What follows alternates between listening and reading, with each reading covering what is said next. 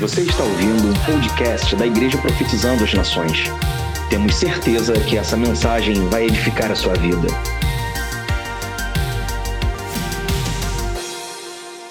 Você pode dar um aplauso a Ele nessa manhã, porque Deus é bom.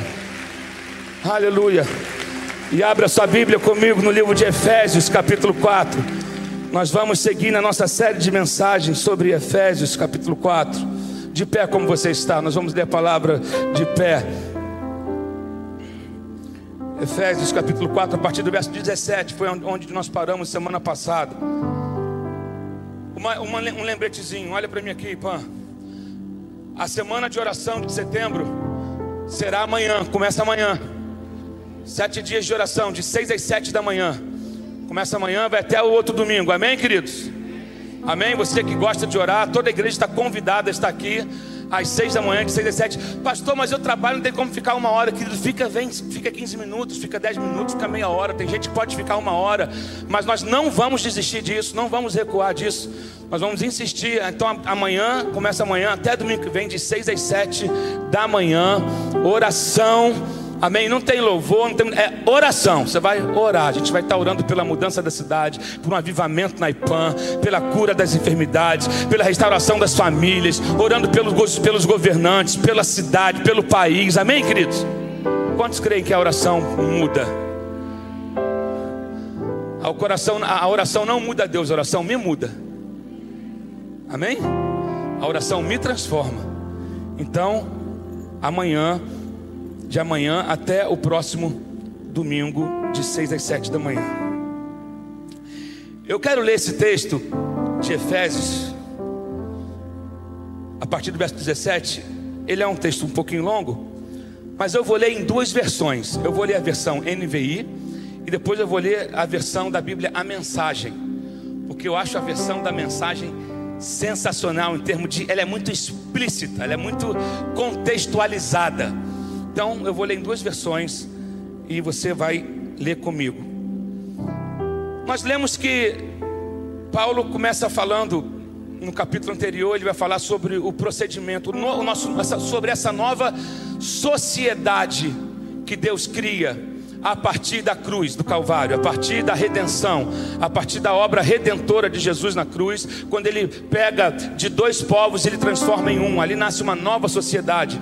Um povo que se achava o máximo, um povo que era rejeitado, Deus pega desses dois povos e cria um povo, e aí surge essa nova criatura, essa nova sociedade. Mas quando surge uma nova sociedade, essa nova sociedade precisa aprender uma nova cultura, e dentro dessa cultura envolve agora a gente vai entrar em novas vestes.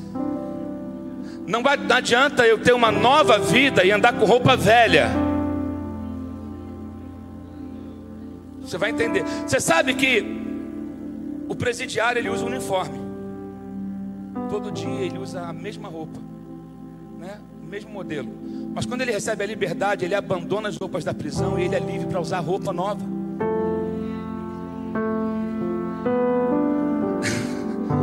Você vai jogar o seu uniforme fora. Que nós não somos mais escravos. Não somos mais prisioneiros e nada. Deus tem uma roupa nova para nós, amém? Você pode dar glória a Deus por isso? E, e é isso que nós vamos falar um pouco hoje sobre essas novas vestes.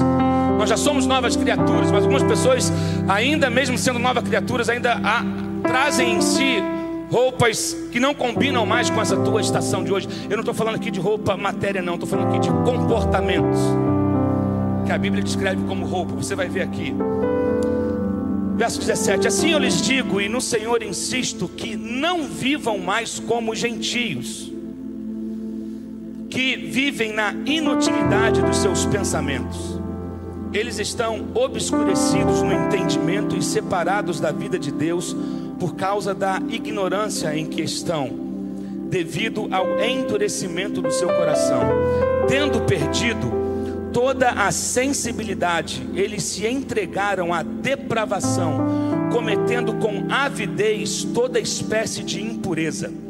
Todavia, não foi isso que vocês aprenderam de Cristo. De fato, vocês ouviram falar dele, ouviram falar dele e nele foram ensinados de acordo com a verdade que está em Jesus. É interessante que ele fala Cristo aqui, que é a identidade de no céu, o Filho de Deus, o Cordeiro de Deus, Cristo ungido. Mas depois ele fala de Jesus, que foi o nome que ele recebeu terreno. Isso é, ele viveu, ele foi o exemplo, ele foi a matéria, ele foi o professor e ele foi o exemplo. Oh meu Deus, isso é bom. A matéria, Jesus, Cristo. Professor, Jesus. O exemplo, Jesus. Amém, queridos? Isso é, a gente vai bom, bom lá. Verso 22. Quanto, aí presta atenção aqui, ó. Verso 22. Quanto à antiga maneira de viver vocês foram ensinados a quê?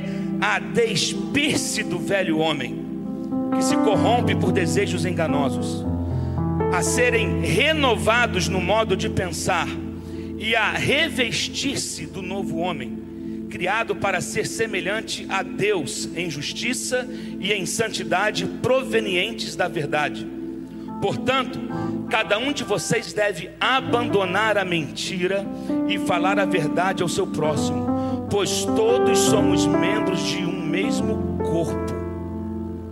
Quando vocês ficarem irados, não pequem, apaziguem a sua ira antes que o sol se ponha, e não deem lugar ao diabo. O que furtava, não furte mais, antes trabalhe, fazendo algo de útil com as mãos, para que tenha o que repartir com quem estiver em necessidade.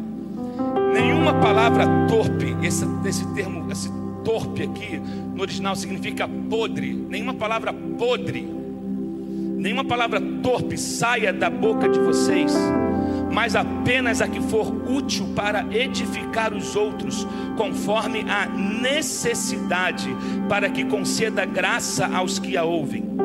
Não entristeçam o Espírito Santo de Deus, com o qual vocês foram selados para o dia da redenção livrem-se de toda amargura, indignação, ira, gritaria e calúnia. Olha, isso aqui é sério, gente. Vou repetir. Verso 31. Livrem-se de toda amargura, indignação, ira, gritaria, calúnia, bem como de toda maldade. Sejam bondosos e compassivos uns para com os outros perdoando-se mutuamente, assim como Deus os perdoou em Cristo. Amém? Senta no seu lugar que eu vou ler a versão a mensagem e você pode estar sentado. Versão a mensagem diz assim: É por essa razão que insisto e tenho todo o apoio de Deus em que jamais sigam a multidão, a massa ignorante que não tem nada na cabeça eles tanto se recusaram a se relacionar com Deus que perderam o contato não apenas com Ele, mas com a própria realidade. Não conseguem mais pensar direito, parecendo uns zumbis. São obcecados por sexo e viciados em todo tipo de perversão. Mas isso não é vida, gente. Vocês aprenderam de Cristo e acho que aprenderam direito, que foram bem instruídos na verdade, exatamente como a temos em Jesus a desculpa da ignorância não vale mais. Tudo, e quero dizer, tudo mesmo, que está ligado àquele velho estilo de vida tem de ser abandonado. É pura podridão, doideira total, saiam fora. Agora é hora de ter um estilo de vida totalmente novo, zerado, uma vida planejada por Deus, renovada a partir de dentro, uma vida que muda para melhor a conduta de vocês e que faz o caráter de Deus tornar-se realidade em nossa vida. Essa nova vida traz mudanças. Chega de mentiras, chega de fingimento. Falem a verdade. No corpo de Cristo, estamos, antes de tudo, conectados uns com os outros. Se você mente para alguém, está mentindo para você mesmo. É normal ficar com raiva. É claro que todos sentem raiva, mas não alimentem vingança no coração. Não deixem que a raiva domine muito tempo. Resolvam o problema antes de dormir. Não deem mole para o diabo. Não deixem que ele prejudique a vida de vocês. Vocês costumavam roubar para levar vantagem? Não façam mais isso. Arrumem um emprego decente, até mesmo para poder ajudar os que não têm condições de trabalhar. Tenham cuidado com a maneira de falar, nunca saia da boca de vocês nenhuma besteira ou baixaria. falem apenas o que é útil e que ajude os outros. Cada palavra de vocês deve ser um presente. Não entristeçam Deus, não lhe causem desgosto nenhum. O Espírito Santo que se move e respira em vocês é quem nos leva à intimidade com Deus e os deixa em condições de se relacionar com Ele e nos deixa em condições de nos relacionar com Ele. Não desprezem este presente maravilhoso. Nada de conversa profana, difamadora, nociva. Sejam gentis e sensíveis ao próximo perdoem-se uns aos outros, assim como Deus em Cristo os perdoou. Perdão total e incondicional. Amém? Quero falar sobre trocar de roupa. Como falamos de uma nova sociedade, de uma nova criatura, mas se há uma nova criatura, se há uma nova sociedade, há uma roupa nova. E nosso Deus é um Deus de coisas completas. Você já me viu falar isso. O novo de Deus é completo. A nova vida em Deus, ela é uma vida completa. Deus quer mudar todas as áreas da sua vida. Por isso que a conversão, se alguém diz que se converteu, mas mantém velhos hábitos, ele não se converteu verdadeiramente. Ele pode estar convencido, mas não convertido. Tem pessoas que estão convencidos há 15 anos, mas não convertidos. Porque a conversão ela nos leva a mudar de atitude, mudar de comportamento. E queridos, vou te falar uma coisa: a sociedade exige sim de nós um novo comportamento. Por isso que os crentes, todo mundo fala assim: ah, crente não erra, crente, quando um crente erra, o jornal logo bota na cara, fulano de tal, evangélico. Já reparou isso? A gente fica indignado, né? A gente fala, mas, mas todo mundo erra. Mas acontece que dos crentes eles esperam um comportamento diferente. Amém? Você concorda com isso? Mais ou menos, né? É esperado um comportamento diferente de nós.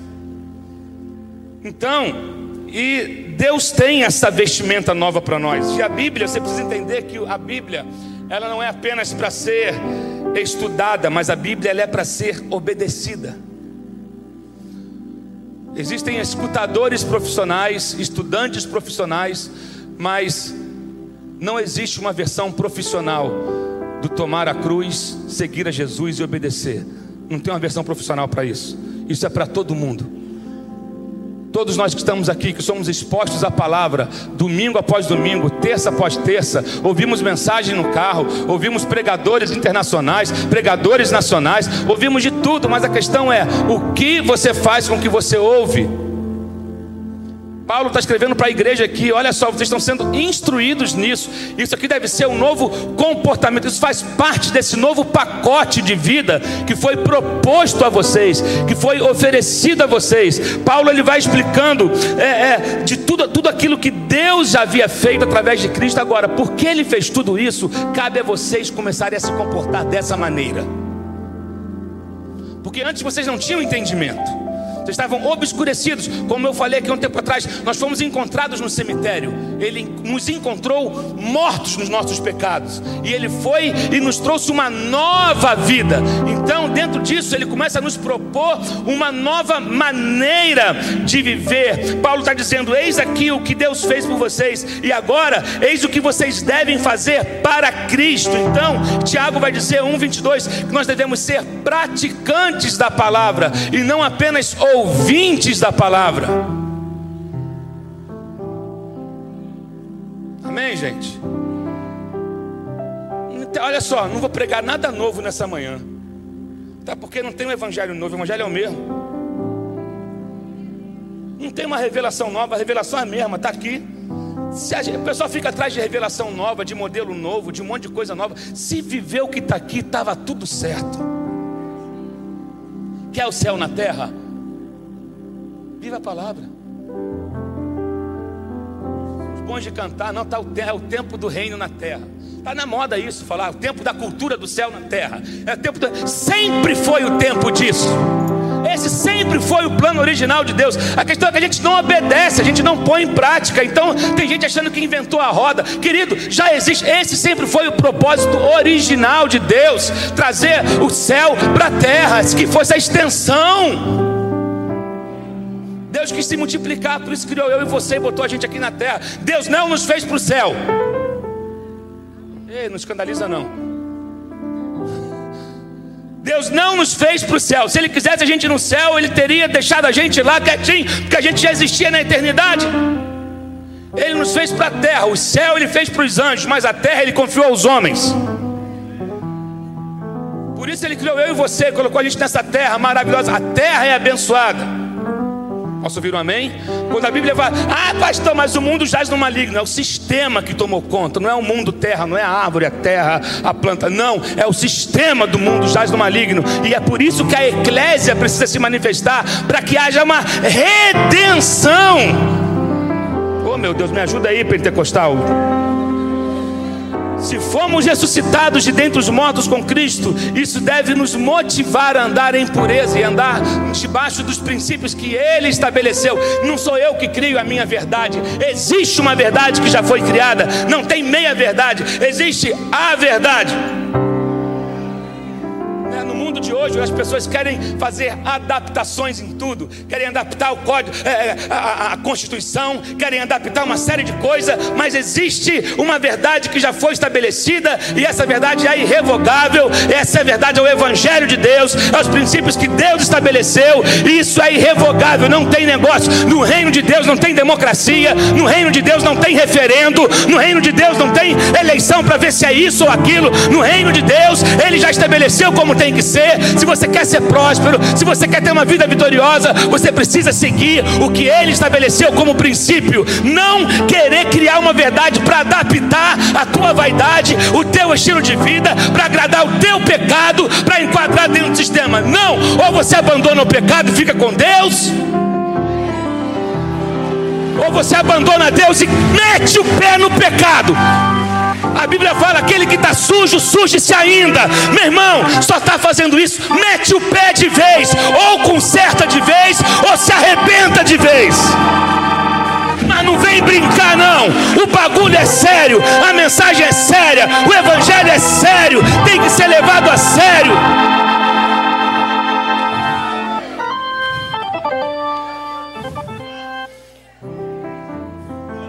Andar em novidade de vida. Romanos 6,4: Fomos sepultados com Ele na morte pelo batismo, para que, como Cristo foi ressuscitado dentre os mortos pela glória do Pai, assim também nós andemos em novidade de vida. Em novidade de vida, oh meu Deus, eu quero que você entenda: nós estamos vivos em Cristo e não mortos no pecado. Estamos vivos em Cristo e não mortos no pecado, portanto, nos despojemos do velho homem e nos revistemos do novo homem. Hoje é dia de você trocar de roupa, ou tomar posse dessa nova roupa que tem para você, sabe? Vamos tirar as vestes da morte e vestir as vestes da graça. Amém? Tô com raiva, não, gente. Meu jeito é esse mesmo vestir as roupas da graça. Eu queria aprender a pregar, pregar baixinho, pastor Léo. No seminário ensina. Tem gente que fala mansinho, eu tenho a inveja. Mas eu não consigo falar, a válvula é ligada. Tem uma válvula que esquenta, né, Dad? E aí vem o drive junto. Bam! Aí pronto. Aí nós vamos ver o que nós lemos aqui, o alerta que Paulo faz, no verso 17. Não vivam como gentios Gentia que tem a ver com aquele que não tem fé, com aquele que decidiu viver uma vida sem compromisso com nada. Vive de acordo com seus desejos, ele é escravo dos seus desejos, escravo dos seus prazeres, escravo da sua mente. Cada hora ele tem vontade de fazer uma coisa, ele não tem um foco. Não vivam como gentios. Ele vai falar na inutilidade dos seus pensamentos ou na vaidade do seu sentido. É, é, é terrível quando você vê uma pessoa que não, ainda não nasceu de novo, ou, ou como tem pessoas que infelizmente são escravos das suas vaidades. Ele vai dizer na inutilidade dos seus pensamentos ou na vaidade do seu sentido. E é a vida sem Deus, ela é intelectualmente frustrante, inútil e sem sentido.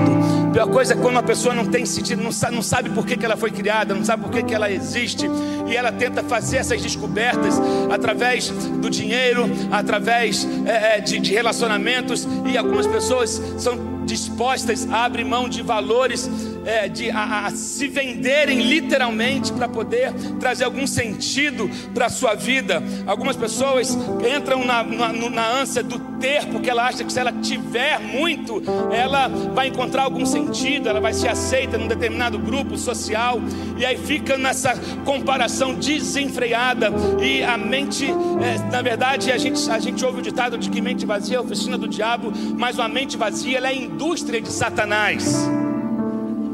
Na verdade, Deus quer com isso tudo que Paulo está nos ensinando aqui, através de Cristo, a trazer um sentido para a nossa vida. Você não foi criado para viver uma vida de maneira inútil, mas você foi criado para um propósito, e você foi criado para boas obras, você foi criado para ser alguém produtivo, você foi criado para ser alguém frutífero, você foi criado para ser alguém que a tua vida deixe uma marca nessa sociedade, na sua família, onde quer que você esteja, não que você simplesmente seja alguém que existiu e não deixou nada, e não construiu nada, e não fez nada. Que deixa eu falar para alguns aqui, queridos, a vida está passando. Até quando tu vai ficar vivendo essa vida inútil?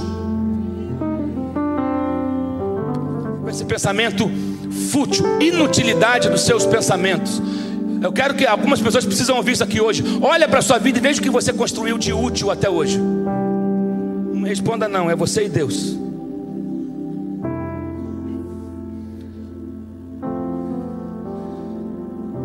Inutilidade dos seus. O que você pensa? A Bíblia fala: como o homem pensa, assim ele é.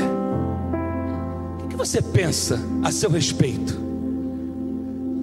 O que você pensa está alinhado com Deus ou alinhado com, a sua, com o seu desejo?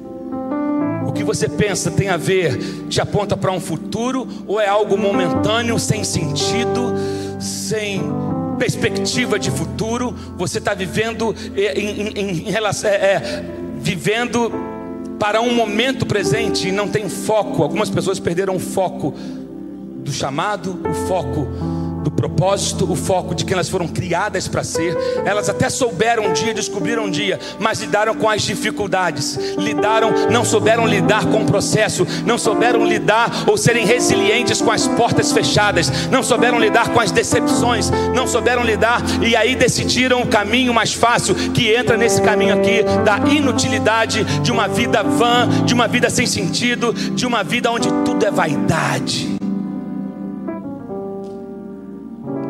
Vida onde eu preciso ter para ser aceito. E você não é o que você tem. Vaidade, aquilo que é vão, ilusório, desejo imoderado de atrair admiração. Tem gente que para ser admirado, ele faz qualquer coisa. Tem gente que para ser visto, ele faz qualquer coisa. Tem gente que para ser aceito, deixa eu falar uma coisa, você já foi aceito. Não, você não entendeu. Você já foi aceito. Você não precisa andar de maneira sensual para ser aceito. Você não precisa se endividar com dinheiro que não tem para comprar a bolsa que você não precisa para ser aceita. Você não precisa comprar o carro que você não tem condições, se endivida todo para poder ser aceito. Você não precisa, sabe, ceder aos teus princípios e negociar com o teu charme e a tua sensualidade para alcançar uma promoção no trabalho. Porque quando Deus quer promover, o diabo obedece. Então você não precisa, homem, abrir mão dos seus valores para fechar o contrato e tirar onda com o chefe. Quando Deus quer promover resolver alguém, Ele faz o caminho, Ele abre a porta. Oh meu Deus! Você não precisa disso. Não seja escravo da tua vaidade e compromete os teus princípios. Gente que é escravo da vaidade, por conta disso, ele quer ser aceito, ele quer chamar atenção. Então ele faz de tudo. Ei, deixa eu falar uma coisa: você é amado por quem você é. Deus te conhece sem filtro. Deus te conhece sem filtro. No Instagram tem um monte de filtro hoje à disposição. Deus olha quem você é sem filtro. Deixa eu falar uma coisa. É tudo fake. Cuidado com as suas comparações, porque elas são fakes. Deus te ama do jeito que você é. Deus te ama com os defeitos que você tem. Ele criou você, Ele sabe o que falta em você, Ele sabe o que pode melhorar, Ele sabe das suas limitações. Você não precisa ficar refém disso, do que é vão, do que é ilusório. O, o diabo, ele é um excelente ilusionista, gente. Pense em alguém que sabe aprontar, arrumar uma vitrine.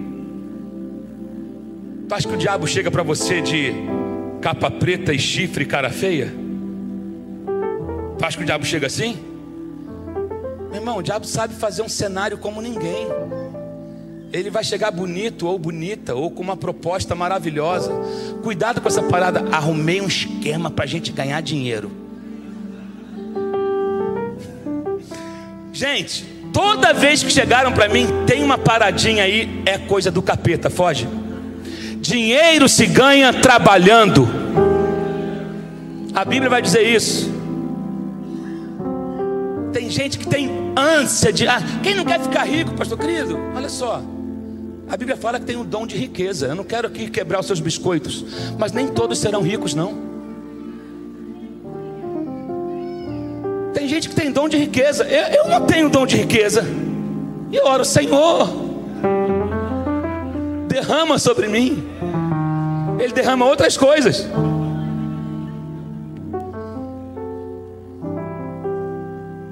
E tem gente que já teve muito e perdeu tudo. E tem gente que sabe o que eu estou falando aqui, que realmente que não é a grana. Porque você já teve muita coisa. E quando você tinha tudo, você não tinha a paz que você tem hoje. Você tinha tudo, mas você não tinha a alegria que você tem hoje. Deus até permitiu que você tivesse algumas coisas para você ver que aquilo não é o que importa. Cuidado com a ilusão desse mundo. Cuidado. Salmo 1 vai dizer para a gente não se assentar. Bem-aventurado o homem que não se assenta no caminho dos pecadores, não se detém no caminho dos pecadores, nem se assenta na roda dos escarnecedores. Antes tem o seu prazer na lei do Senhor, e na sua lei medita dia e noite. E lá no final do salmo vai dizer: E tudo que ele fizer prosperará.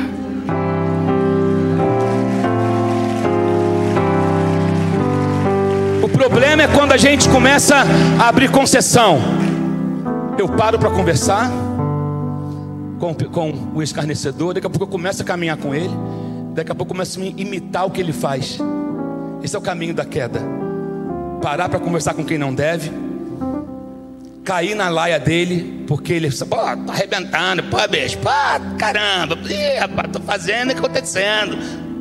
Mas ele não te diz que a família dele está destruída, que ele está com um monte de BO nas costas, mas ele para você ele quer pintar que ele é o cara. Ninguém gosta de dar testado de fraqueza, não é verdade? De fracasso. Aí tu começa a fazer a mesma coisa, pô, fulano fez, está se dando bem, pô, o carrão que ele está dirigindo, vai ver lá a busca e apreensão e ele estacionando o condomínio do lado para não, não perder o carro. Tu quer essa vida para você? Mas o cara, não, está bombando, eu tenho que ser como ele é. Pronto, se deteve. Aí ele começa a te fazer uns convitezinhos. Aí você começa a caminhar. Aí daqui a pouco, você começa a imitar o que ele está fazendo. E ao mesmo tempo está orando para Deus. Faz, Senhor, prospera, faz. Peraí, como é que está a tua vida? A benção é condicional, querido. Bem-aventurado é feliz, é aquele que não faz essas coisas é o que não faz, o que decide não fazer, não imitar e não seguir esse caminho. Esse cara que escolhe meditar na lei do Senhor, esse cara, tudo que ele fizer prosperará. Agora, prosperidade não é o que você pensa. Prosperidade é você ter, ter uma vida equilibrada. Prosperidade é você ter uma família saudável. Prosperidade é você não ver o teu dinheiro indo por mês sendo consumido por remédios, consertando objetos dentro de casa que está quebrando do nada. Todo mês aparece uma conta que você não esperava e pega um morde um pedaço do teu salário. Prosperidade é você ver os teus filhos crescendo, é você ter saúde, é você não ter falta. Prosperidade é não ter falta. Pros...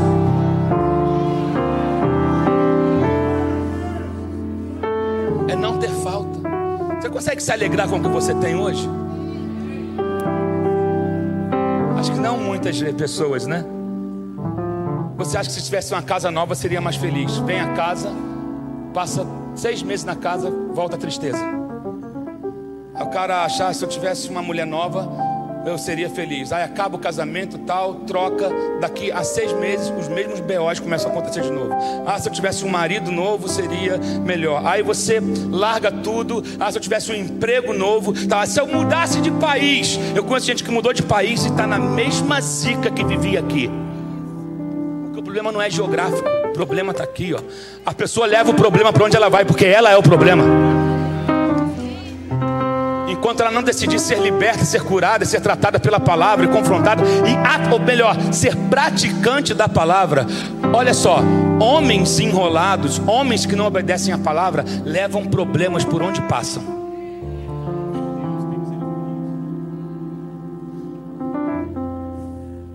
Forte, né?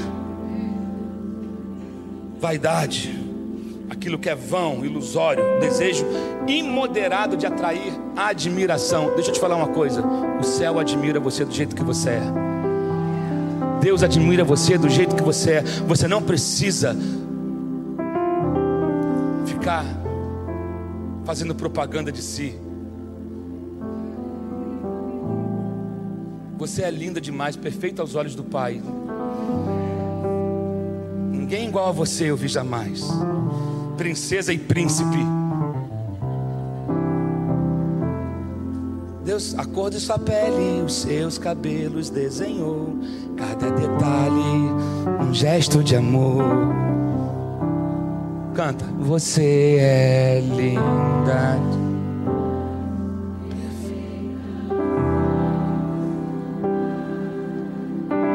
Alguém igual a você. Princesa e príncipe.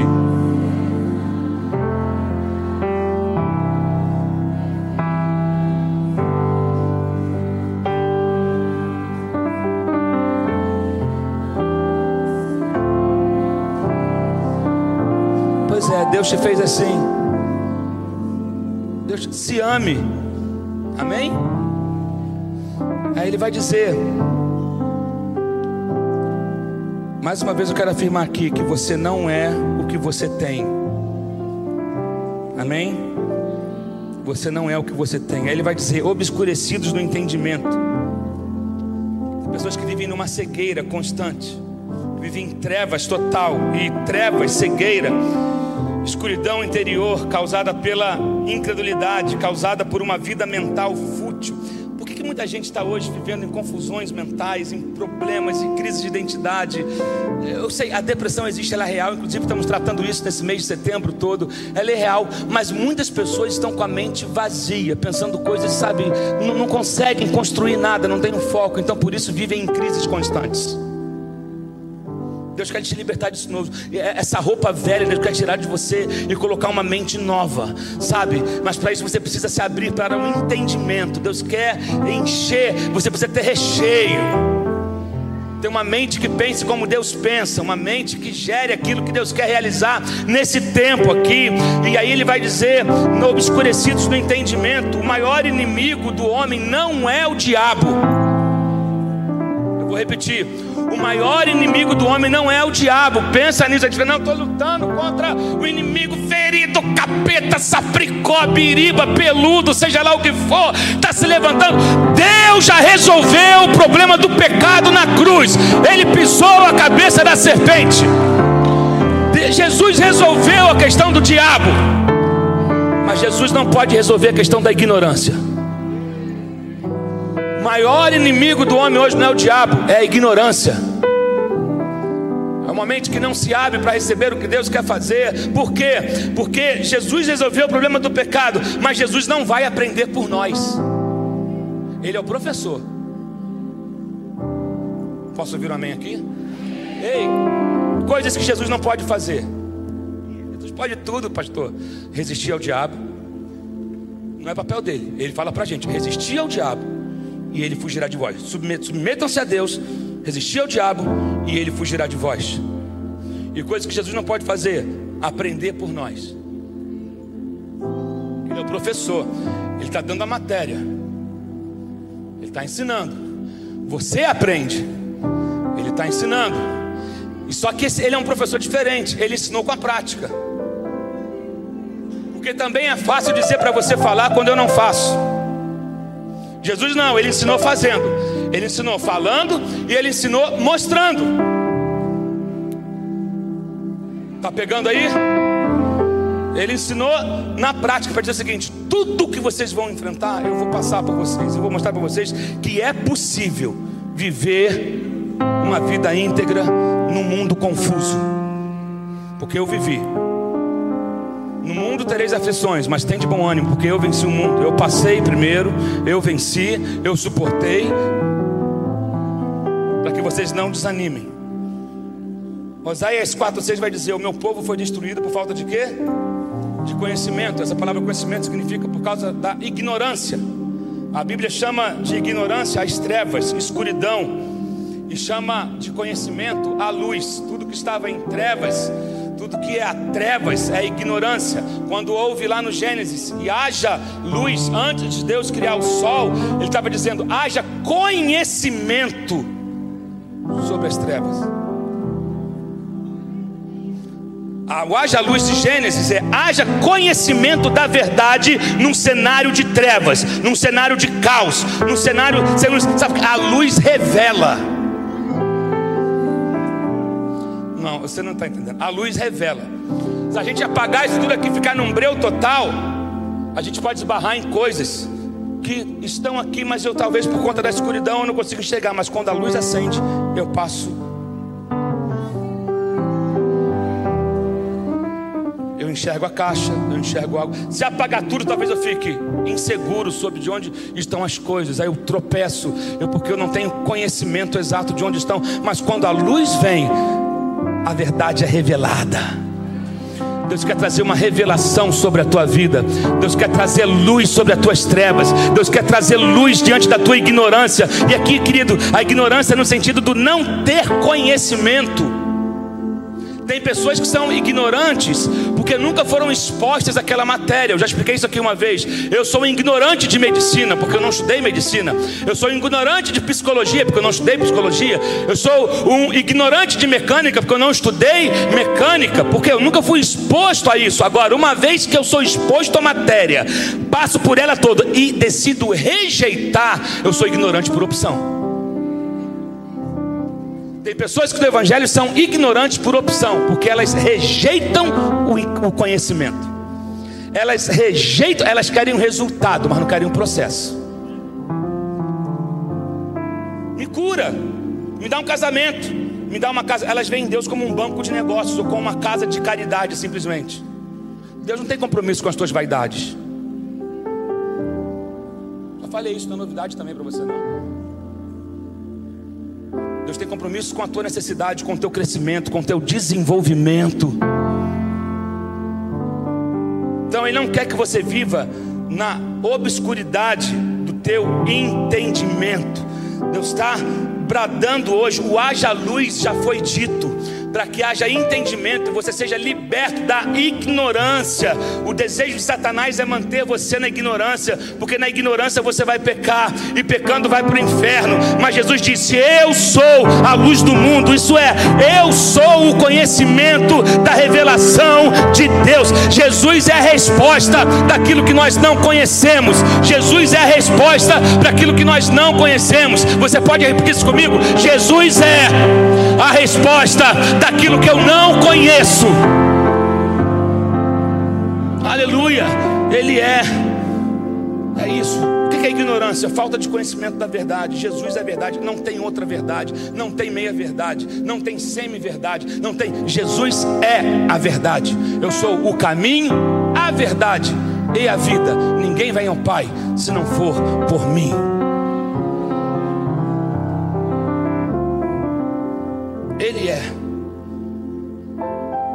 Ele vai dizer: separados da vida de Deus, estávamos assim, separados por causa da incredulidade, separados por causa da dureza de coração, separados por causa do pecado, até que a luz veio, e a luz e a vida andam juntas, não tem como separar a luz da vida. A luz e a vida caminham juntas. Se você andar na luz, então você tem vida. Amém? Se andar na luz, terá vida. E teremos comunhão uns com se andarmos na luz, como Cristo na luz está, temos comunhão uns com os outros. E o sangue de Jesus, o que? Quem sabe? Quem sabe? Nos purifica de todo o pecado. Se andarmos na luz, veja bem, nós não podemos ignorar os sis e os portantos da Bíblia. Ignora, que quer passar por cima, mas não. Se andarmos na luz, como Ele na luz está, temos comunhão uns com os outros.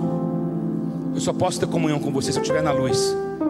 Porque se eu estiver na ignorância, nas trevas, a minha tendência é ter rixa com você, é te encarar como inimigo. Mas se eu ando na luz, como Cristo na luz está, aí eu tenho como nós temos comunhão uns com os outros. E o sangue de Jesus nos purifica de todo o pecado. Quem pode dizer glória a Deus? Diz aí glória a Deus. Sabe? Aí ele vai dizer: tendo perdido toda a sensibilidade, insensibilidade é a arrogância diante de Deus e dos homens, uma vida sem limites, uma vida desenfreada, uma vida irresponsável, pessoas que se entregam ao pecado, se entregaram ao pecado e se abandonaram, cometeram com avidez, sabe? O que é avidez? É desejo voraz, sem controle algum, todo tipo de perversidade. A Bíblia fala que, como uma cidade sem muros, assim é o homem que não consegue se conter. Eu ando na rua e às vezes eu fico com vergonha de homens. Confesso para vocês. Eu ando na rua e tem homens que parecem que são verdadeiros animais, olhando para um pedaço de carne quando passa uma mulher. Eu vejo algumas conversas de homem que me dá vergonha. Em relação a tudo, não é só em relação a mulher, mas em relação a dinheiro, em relação a negócio, ao linguajar. Deixa eu te falar uma coisa, homens aqui da IPAM, o nosso linguajar tem que, ter, tem que ser diferente. Bota um filtro na tua língua, exclui palavrão da tua boca. Exclui palavrão da tua boca. É feio. Deixa, antes, ei, é feio. Tua mãe te ensinou nisso? Tua mãe te ensinou para ter boca suja? Tua mãe te ensinou para ficar falando coisinhas indecentes, piadinhas imorais, ficar falando da, da, mulher alheia, mulher que não é tua, e na frente, sabe, um comportamento. Tem homens que têm comportamento ridículo, que dá vergonha, sem limite, e acha que é o cara, na verdade está todo frágil e não sabe, porque como homem como uma cidade sem muros. Assim é um homem que não consegue se controlar. Quer ver outra área? Tem gente que não consegue se controlar na área da raiva, da ira. Ele acorda fazendo o seguinte: hoje, quem me chamar de bonito, eu dou um botadão para dentro da cara. Ele sai de casa querendo arrumar uma confusão. Ele sai de casa querendo brigar no trânsito. Ele, você não precisa provar quem você é. O grande lance do homem de Deus é que ele consegue se controlar, tem domínio próprio, porque ele é guiado pelo Espírito Santo de Deus. Eu não vou ser dominado pela minha. Aqui vai dizer: irai-vos, mas não pequeis. A gente fica com raiva. Não é pecado ter raiva, sinto raiva. Provoca, sinto raiva, mas eu não vou deixar que isso controle a minha vida. Eu não vou cultivar uma horta de raiva dentro de mim. Tem gente que ela tem coleção de pessoas que ela tem raiva. E ela rega isso todo dia. Tem raiva da mãe, do pai, da sogra, do cunhado, da tia, do irmão, do colega da escola, do professor, do patrão, do presidente, do prefeito, dos governadores, dos deputados. E ele vai limitando aquela. Não, não, vacinar contra a raiva. Não, meu irmão, isso é pesado demais para você carregar. Deus não te criou para isso. Deus não te... A palavra diz que a palavra branda desvia o furor. Não seja um instrumento de ira, seja um pacificador. Porque nós somos novas criaturas. O que me alimentava antes da conversão não pode me alimentar mais hoje. Eu fico para morrer quando ouço aqui falar: Ah, ainda bem que eu sou nova criatura. O que, que daí? Ainda é tá nova criatura mesmo. Não se orgulha de quem você era, não. Tem gente que parece que sente saudade da época que não era salvo. Fala com orgulho. Vocês estão entendendo? Pastor, se eu não fosse crente. Cara, ainda bem que tu é crente. Se orgulha de ser crente. Que você não é mais quem você era. Como se fosse, como, era ridículo como você era antes de ser crente. Teu comportamento era terrível antes de ser crente. Ainda bem que você foi salvo. Não se orgulha. É igual a gente que vai contar testemunho e gasta 40 minutos dizendo o que, que ele fazia para o diabo e 5 minutos do que Deus fez na vida dele. Eu fico para morrer com esses testemunhos. Eu matei mil, eu fiz não sei o que, eu era isso, eu fazia aquilo, e blá blá blá. Ah, e tu acha isso bonito?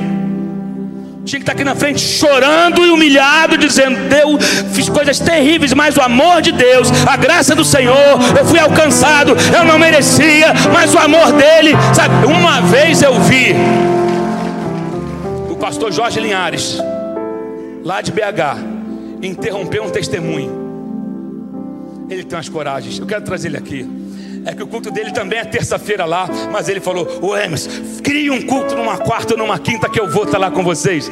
Estava eu e a Fernanda e o doutor Russell Shedd sentados assim. Fernanda estava começando, estava no segundo álbum de CD Sonhos. Lá na, na Rafa, na Jatsemane, tem aquelas três cadeiras, né? Ele bota os convidados ali e um irmão da igreja trouxe uma pessoa para dar um testemunho que tinha matado uma mãe com um bebê no colo num assalto a banco.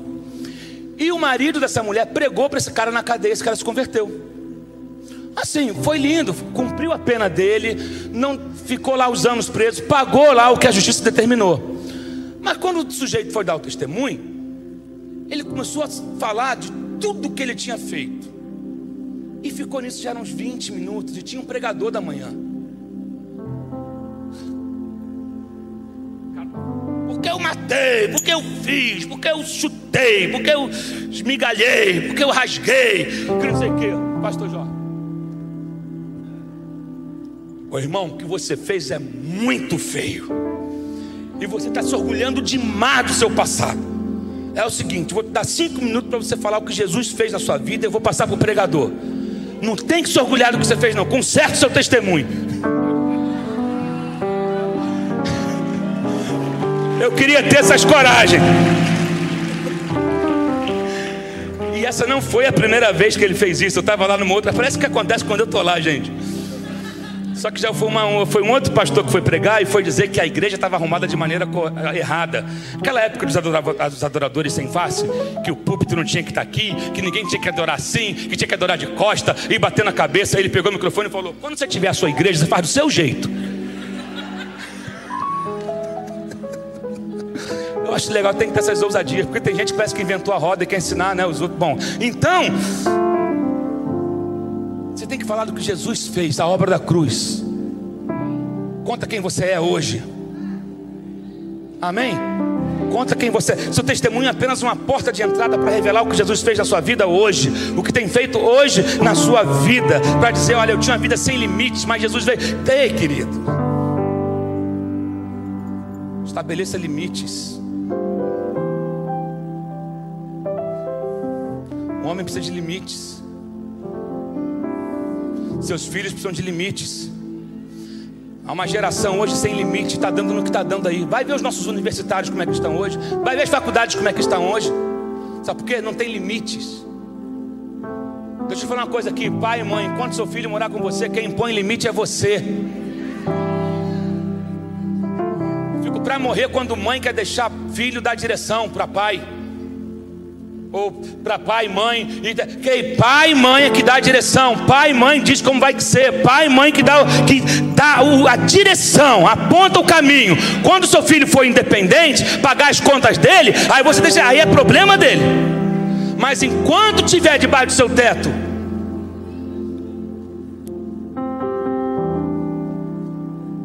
não é fácil não, gente. Hein, pai? É, é fácil? É um desafio, parceiro. Essa geração nossa está toda cheia de argumentos. Eles têm, usam palavras que a gente não conhecia com 5 anos de idade. que eu só fui conhecer com 16, eles usam palavras já com 12 anos, vem querer argumentar. Não, precisamos negociar a respeito disso. Precisamos falar, eu falei, vamos negociar a respeito disso. Tem um negócio chamado negociação. Não se espante, gente. Ah, os psicólogos vão acabar comigo. Essa pós-modernidade, mas eu fico com o que a palavra diz: corrige o menino com vara. Deixa eu falar uma coisa. Irmã Seni, fica de pé aí. Seu Edson também. Fica de pé aí, seu Edson. Fizeram 50 anos de casado sexta-feira, ó.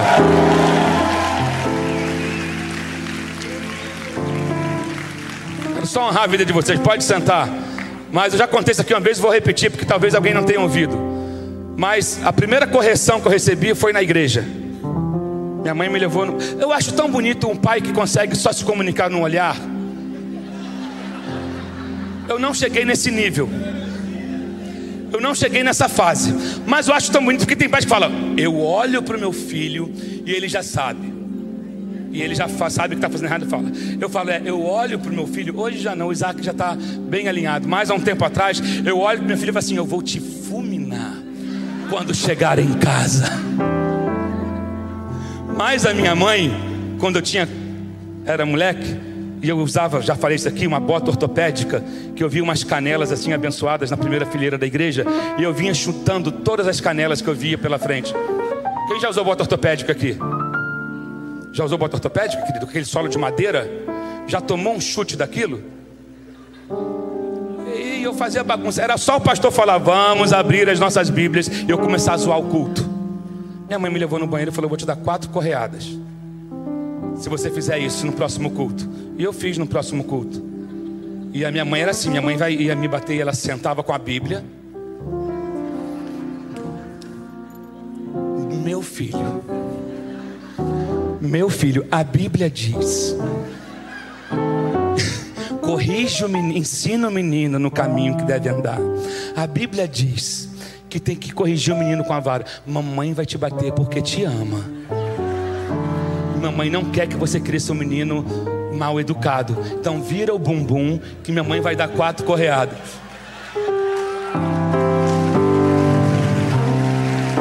Deixa eu falar uma coisa. Pergunta se eu fiz bagunça no culto seguinte. Aprendi.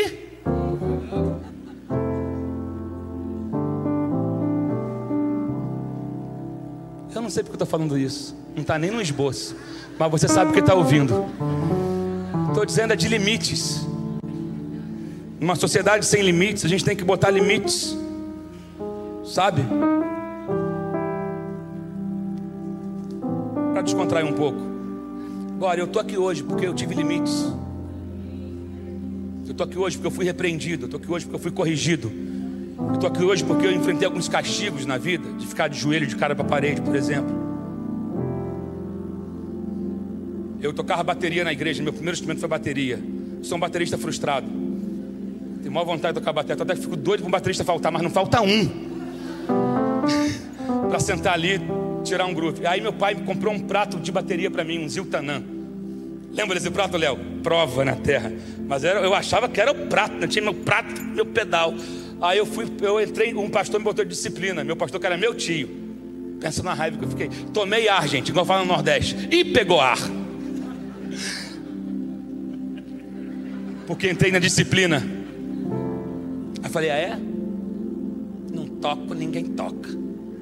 Fui lá, tirei o prato, tirei o pedal, estou saindo no portão da igreja para ir para casa. Só ouço uma voz assim: Emerson, meu pai, volta bota o prato no lugar, bota o pedal e não vai tocar. Pense numa ira que eu fiquei de ver outro tocando no meu prato e no meu pedal.